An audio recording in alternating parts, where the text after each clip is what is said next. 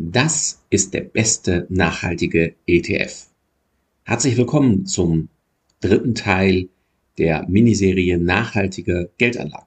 Und vielen Dank für das positive Feedback zu meinen ersten beiden Folgen eben genau zum Thema nachhaltig Geld anlegen. Heute verrate ich dir, welches der beste nachhaltige ETF ist, beziehungsweise wie du den besten nachhaltigen ETF findest. Los geht's!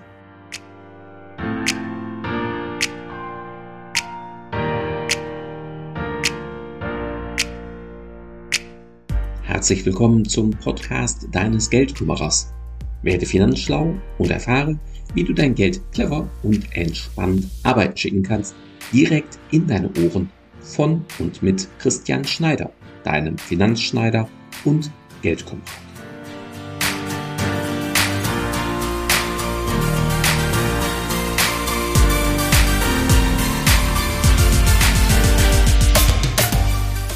Sicherlich meine ersten beiden Folgen zum Thema nachhaltige Geldanlagen gehört. Somit weißt du, welche nachhaltigen Geldanlagen es gibt und wodurch sich diese auszeichnen.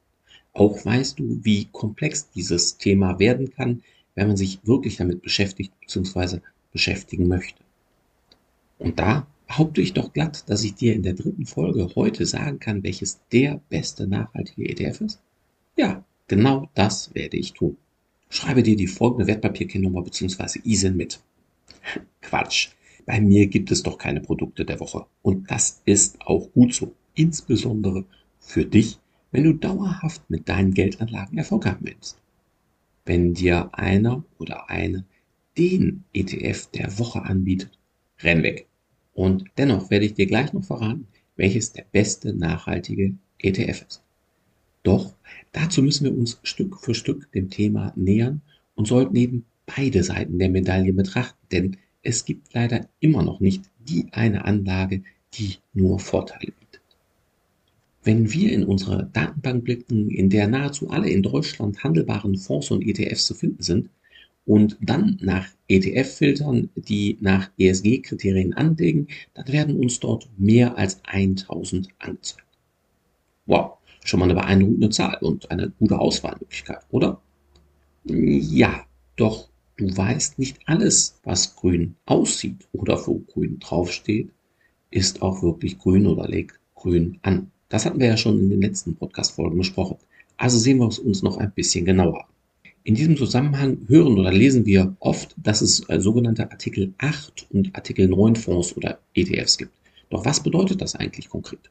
Artikel 8 Fonds oder Artikel 8 ETFs müssen ökologische und soziale Aspekte bei der Auswahl der im Portfolio enthaltenen Werte berücksichtigen. Das heißt jedoch nicht, dass sie ausschließlich in diese investieren.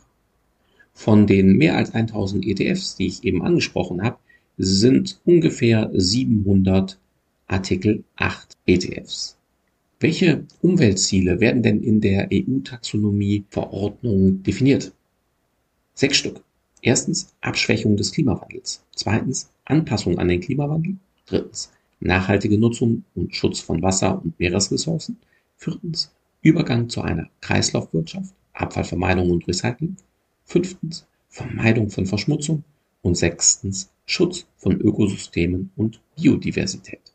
Anhand von drei Hauptkriterien wird jetzt geprüft, ob diese wirtschaftlichen Aktivitäten mit den Zielen dieser Taxonomieverordnung übereinstimmen. So gelten Aktivitäten als nachhaltig für die Fonds, die erheblich zu mindestens einem der sechs zuvor genannten Umweltziele beiträgt, keines der anderen Umweltziele signifikant beeinträchtigt und Mindestschutzmaßnahmen einhält, die negative Auswirkungen auf gesellschaftliche Interessengruppen vermeiden soll.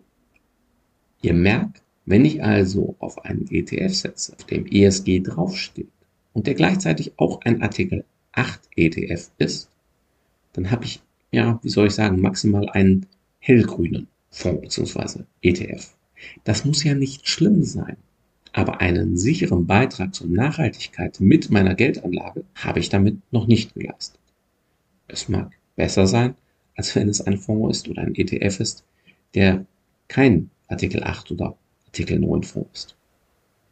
Aber wenn ich ernsthaft nachhaltig mein Geld arbeiten schicken will, hilft mir solch ein Artikel 8 Fonds vermutlich noch nicht. Ach ja, vielleicht auch noch ein weiteres am Rande. Diese Einstufung in Artikel 8 oder Artikel 9 Fonds ist kein, ich wiederhole, kein Gütesiegel. Es signalisiert zwar, welche Auswahlkriterien in Bezug auf die Nachhaltigkeit mindestens erfüllt sind, aber ein schlechter Fondsmanager ist im Zweifel auch ein schlechter grüner Fondsmanager. Denn dem würde ich weder grün noch sonst wie mein Geld anvertrauen. Also bitte achtet darauf, gerade dann, wenn jemand damit wirbt, oh, wir sind ein Artikel 8 oder ein Artikel 9 Fonds, das alleine ist aus meiner Sicht überhaupt nicht ausreichend. Natürlich hilft es mir bei der Auswahl, wenn ich sage, naja, welche Fondsmanager, ETFs gibt es denn, die nachhaltig nach meinen Zielen und Wünschen investieren? Und dann ist aber bitte die zweite Überlegung, welcher davon ist wirklich gut. Im Übrigen, diese Einstufung nach Artikel 8 und Artikel 9 Fonds wird zunehmend intensiver auch von der europäischen Aufsicht überwacht und überprüft. Aus meiner Sicht mindestens mal überfällig, auf jeden Fall richtig.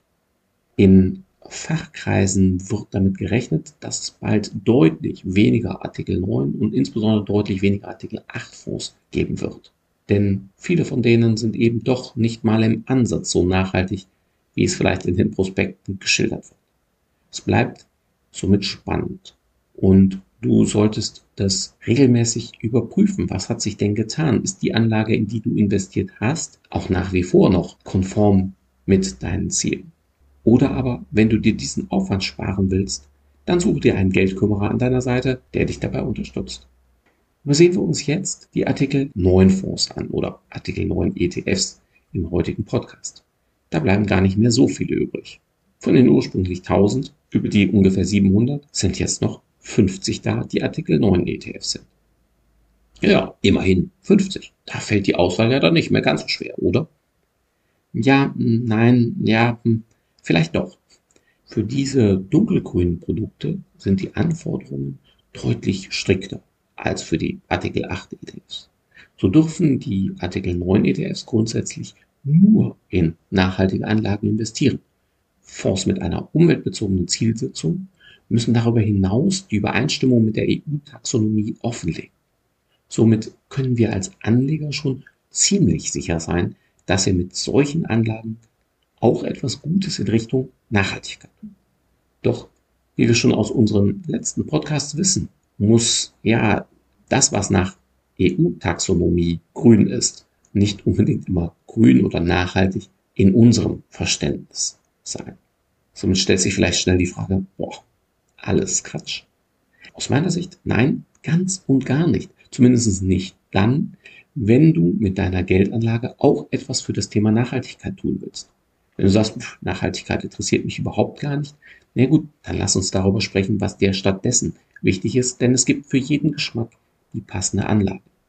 Wenn dir jedoch Nachhaltigkeit wichtig ist, auch bei deiner Geldanlage, dann stellen sich auch schnell weitere Fragen, was dir ja ganz besonders wichtig ist oder am wichtigsten ist. Ist es das Thema Treibhausgasemissionen oder Reduzierung des Wasserverbrauchs oder das Thema der Biodiversität erhalten oder Abfälle vermeiden? Oder sind es mehr soziale Aspekte und Arbeitnehmerbelange? Wenn du sagst, ja, Christian, natürlich alles, dann ist das natürlich total nachvollziehbar. Und es gibt auch immer noch eine Handvoll an ETFs, die diese Ziele gleichzeitig zu erreichen suchen. Kommen wir damit vielleicht dem einen besten nachhaltigen Fonds bzw. ETF näher? Ja und nein. Wenn du strikt nach diesen Kriterien gehst, dann ja, weil wir haben nur noch eine Handvoll übrig. Jedoch sind diese ETF zumeist Branchen- und oder Nischen-ETF. Das bedeutet, dass sie nur in einen sehr kleinen Teilmarkt investieren. Dies wiederum widerspricht allen anerkannten Portfoliotheorien und unserer Erfahrung. Denn je spezialisierter die Anlage, desto höher ist das Risiko, dass du damit eingehst, bis hin zum Totalverlust. Denn die Streuung, auch Diversifikation genannt, bleibt dann regelmäßig auf der Strecke. Und das erhöht langfristig die Gefahren für dein Geld, für deine Geldanlage erheblich. Wenn du sagst, hey, das ist für mich völlig in Ordnung, okay, ja, jawohl, dann haben wir wahrscheinlich aus dieser Handvoll schon den einen passenden ETF für dich gefunden. Wir empfehlen nahezu all unseren Kunden, jedoch zunächst in breit gestreute ETFs oder Fonds zu investieren. Hier gibt es im ETF-Bereich allerdings nur in Anführungsstrichen hellgrüne Optionen. Reicht das? Naja, das kommt wieder auf dich und deine Ziele an. Also wer wirklich sehr konsequent nachhaltige Geldanlage betreiben möchte, kommt zumindest aktuell an aktiv gemanagten Fonds einfach nicht vorbei. Kosten die mehr Geld? Ja, oft schon. Ist es das Geld wert? Na, das kommt wieder auf den Fonds und den Fondsmanager an. Doch zu diesen Themen gern mehr in den nächsten Podcast-Folgen. Kurzer Exkurs. Wenn man immer nur auf die ETFs guckt, was ist denn dann mit Indexfonds? Indexfonds investieren oft ähnlich, ähnlich kostengünstig und ähnlich von der Idee her wie ETFs, bleiben aber, wenn man nur nach ETFs schaut, oft außen vor.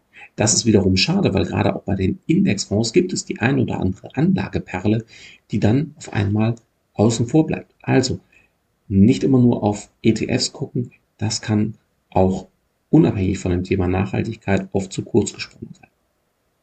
Zurück zu meiner Eingangsfrage. Ja, oder meinem Eingangsversprechen. Welches ist denn nun der beste nachhaltige ETF? Das kommt auf dich und deine Ziele an.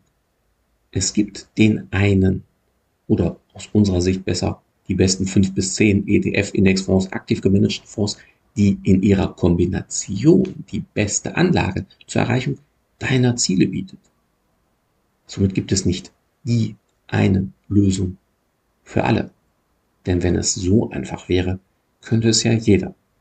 Und ja, ich weiß, da draußen gibt es den einen oder die andere, die behaupten tatsächlich, dass es so einfach wäre. Was soll ich sagen? Früher haben auch viele behauptet, die Erde sei eine Scheibe. Nun, bevor ich vom Thema abkomme, fassen wir doch für heute unseren heutigen Podcast zusammen. Nachhaltige Geldanlage ist eben nicht immer nachhaltige Geldanlage. Die ESG-Kriterien sind ein erster Versuch, solche ja, grünen, nachhaltigen Anlagen von anderen zu unterscheiden und auch die EU-Taxonomie versucht hierbei zu unterstützen, führt aber eben auch immer mal wieder in die Irre. Die Unterscheidung in Artikel 8 und 9 Fonds kann uns hier eine erste Unterstützung bieten. Im Übrigen alle, die nicht 8 oder 9 sind, sind Artikel 6 Fonds, also alle grau bis dunkelgrau bis schwarzen Fonds. Aber auch nicht alles, was grün aussieht oder für grün draufsteht, ist eben auch grün. Deine Ziele sind entscheidender als die Frage, ob es sich um einen ETF, einen Indexfonds oder einen aktiven Fonds bzw. eine Mischung hieraus handelt. Lass dich von einem Experten beraten, um gemeinsam herauszufinden, was dir bei deiner Geldanlage besonders wichtig ist und wie du dann die zu dir passende Geldanlage finden kannst. Ja, und freue dich schon auf die nächsten Podcasts, in denen wir folgende Fragen in jedem Fall beantworten werden. In der nächsten Folge, was ist denn der beste nachhaltige Investmentfonds? Darüber hinaus in weiteren Folgen, kann ich auch als Kleinanleger in Wind- und Solarparks investieren? Wenn ja, ist das sinnvoll und wie mache ich das? Wir nähern uns der Frage, was sind Impact-Fonds? Und einer oft gestellten Frage, kostet es nicht mehr, wenn ich nachhaltig investiere oder bekomme ich dann vielleicht weniger Gewinn oder Rendite? Wir werden auch zwei Interviews führen. In einem Podcast mit einem Versicherungskollegen von mir, unter anderem, was es im Versicherungsbereich an Thema nachhaltige Versicherung gibt und was er auch ganz persönlich für sich schon umgesetzt hat und macht.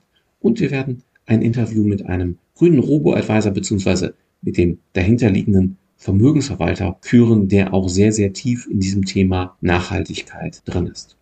Bis dahin, bleibe neugierig und entspannt. Werde finanzschlau bzw. noch finanzschlauer. Abonniere meinen Podcast, falls du es noch nicht getan hast. Höre weitere Folgen oder sieh dir gerne auch unsere Videotutorials. Bis bald, sagt dein Christian Schneider als dein Finanzschneider und Geldkocher.